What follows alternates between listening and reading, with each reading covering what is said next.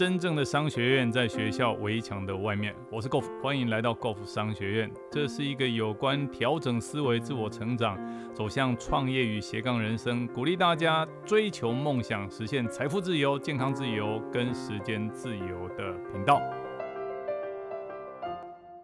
今天我们的读书会，有钱人想的跟你不一样，要进行的是我们的致富法则三十一。不是你控制钱，就是钱控制你。那这个章节讲的非常的好玩。其实他觉得就是这样嘛。如果我们自己没有完整的计划，我们就变成别人计划中的一部分。这是我们常常听到一句很经典的话。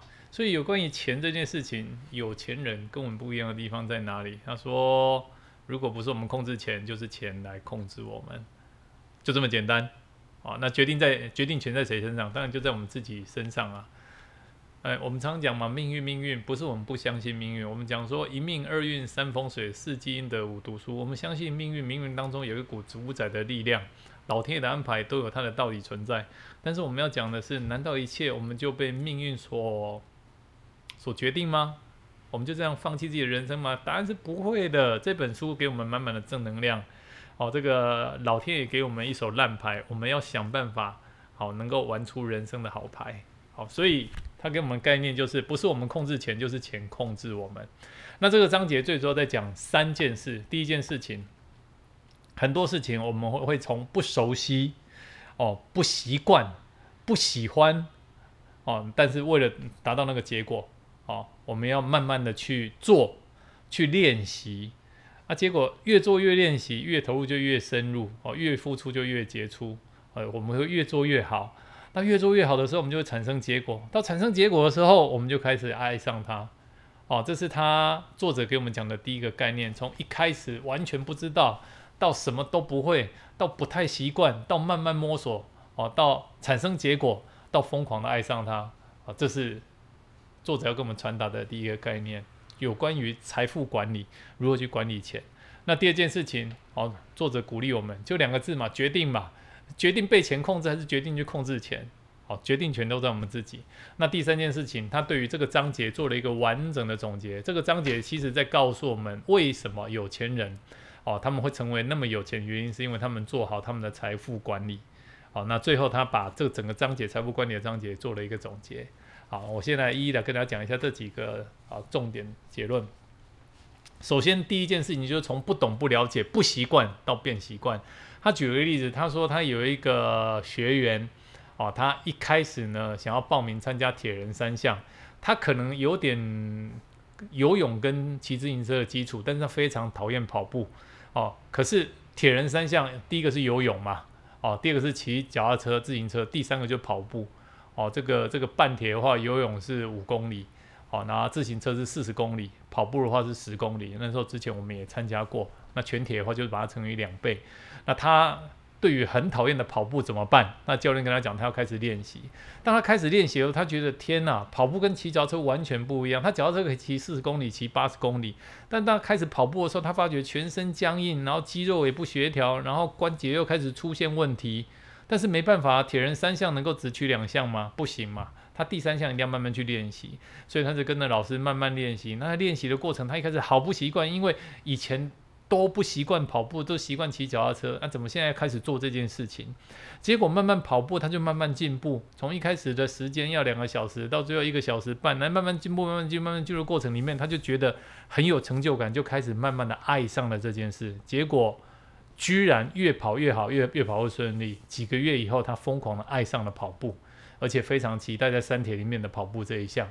同样的，他来到有关财富管理这一块的时候，他也想说：，嗯，我过去就是。喜欢运动嘛？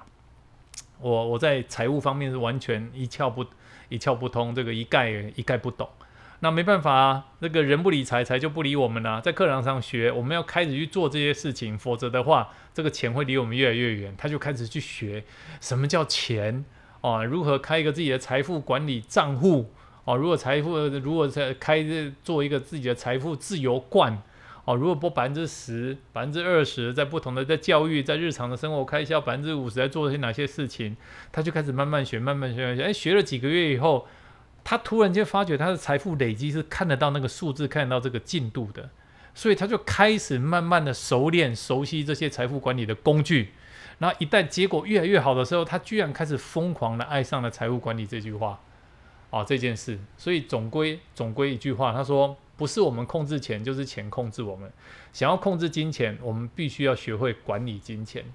所以作者第二件事情就是提醒我们，就做个决定吧。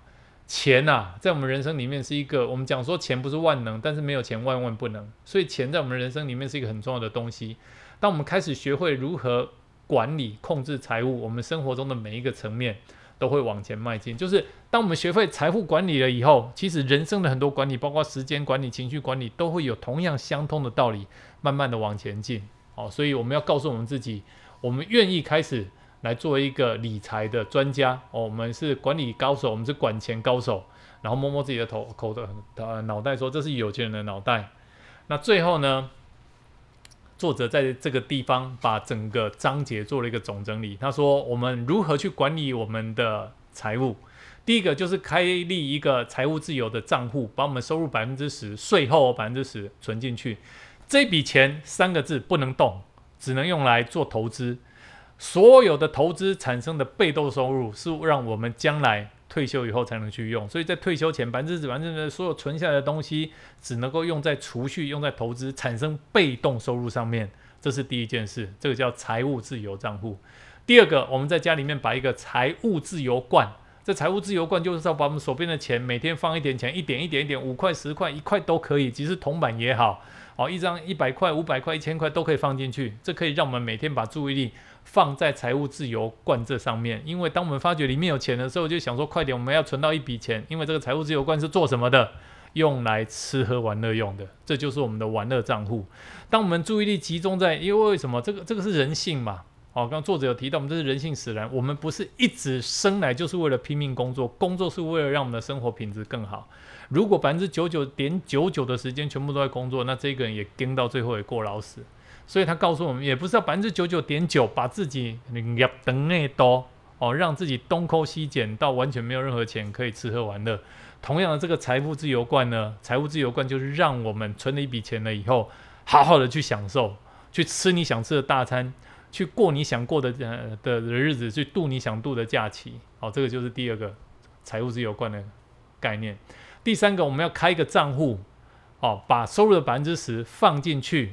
作为长期储蓄账户，另外的百分之十放进去作为教育账户，另外的百分之五十放进去作为付出社会公益用，最后的百分之五十作为需求账户，食衣住行哦，上面的所有的开销，这个就是我们的需求账户，这就把我们钱分成不同的账户来做。最后，作者还是提醒我们，不管我们有多少钱，现在就开始学会管理，不要等明天，做个决定。这个章节最终就是两个字，叫做个决定。因为我们不理钱，钱就不理我们。所以，让我们开始跟有钱人一样行动，好好的管理我们的财富自由账户。那祝大家都成为有钱人。今天的分享到这里，暂时告一个段落。如果你喜欢我们的节目，欢迎订阅分享。如果你对于我们的内容有任何的问题，欢迎留言，我们一起讨论，共同成长。假设你对于如何创业、如何斜杠人生、如何增加额外的收入，想知道更清楚、更具体的做法，欢迎点击下方的链接并填写表单，我们会尽快的与您联络。今天的节目到这边告个段落，我们下次再见，拜拜。